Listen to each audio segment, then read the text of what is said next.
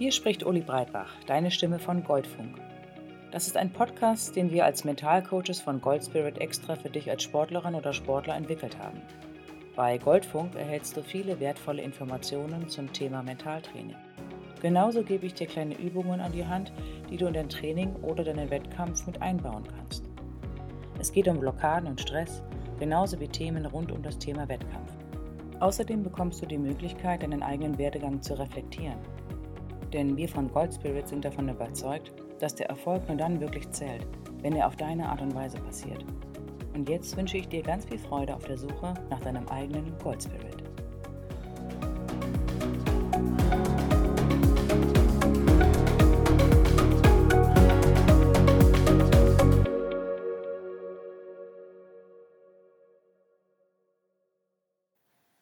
Wettkampfrituale Hallo und herzlich willkommen zur heutigen Wettkampfeinheit mit dem Thema Wettkampfrituale.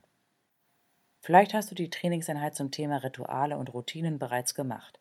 Ich empfehle dir jedenfalls, diese Einheit einmal vorher durchzuspielen. Im Wettkampf können dir deine Rituale Sicherheit und Motivation spenden, denn mit ihnen verbindest du eine Vielzahl von Assoziationen und Bedeutungen. Am besten sind es positive und antreibende Kräfte, die auf dich wirken. Sie können in dir eine hilfreiche Einstellung und Physiologie für den Wettkampf hervorrufen.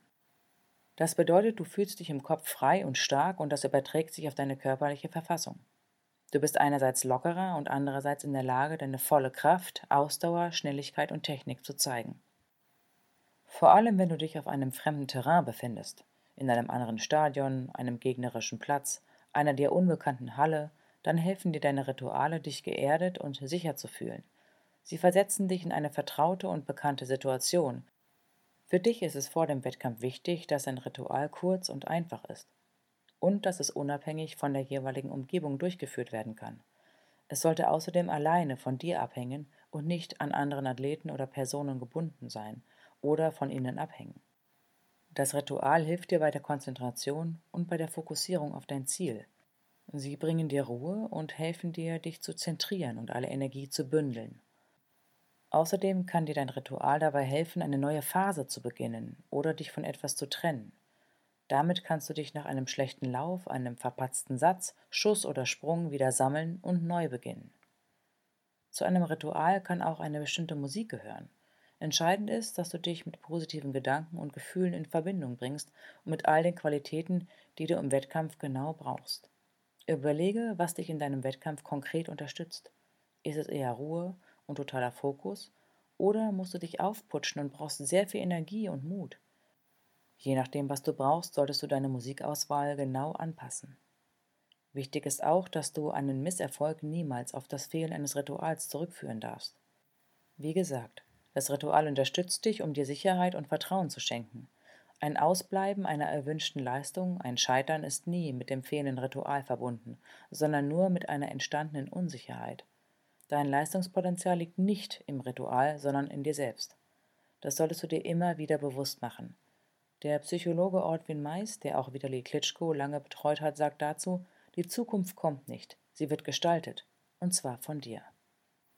Die Weltmeisterin im Weitsprung und Sportlerin des Jahres 2019, Malaika Mihambo, hat in einem Post einmal sehr beeindruckend beschrieben, wie ihr das Ritual der Meditation bei der WM in Doha geholfen hat, sich von ihrem inneren Druck zu lösen und somit wieder locker in den Wettkampf zurückzukehren.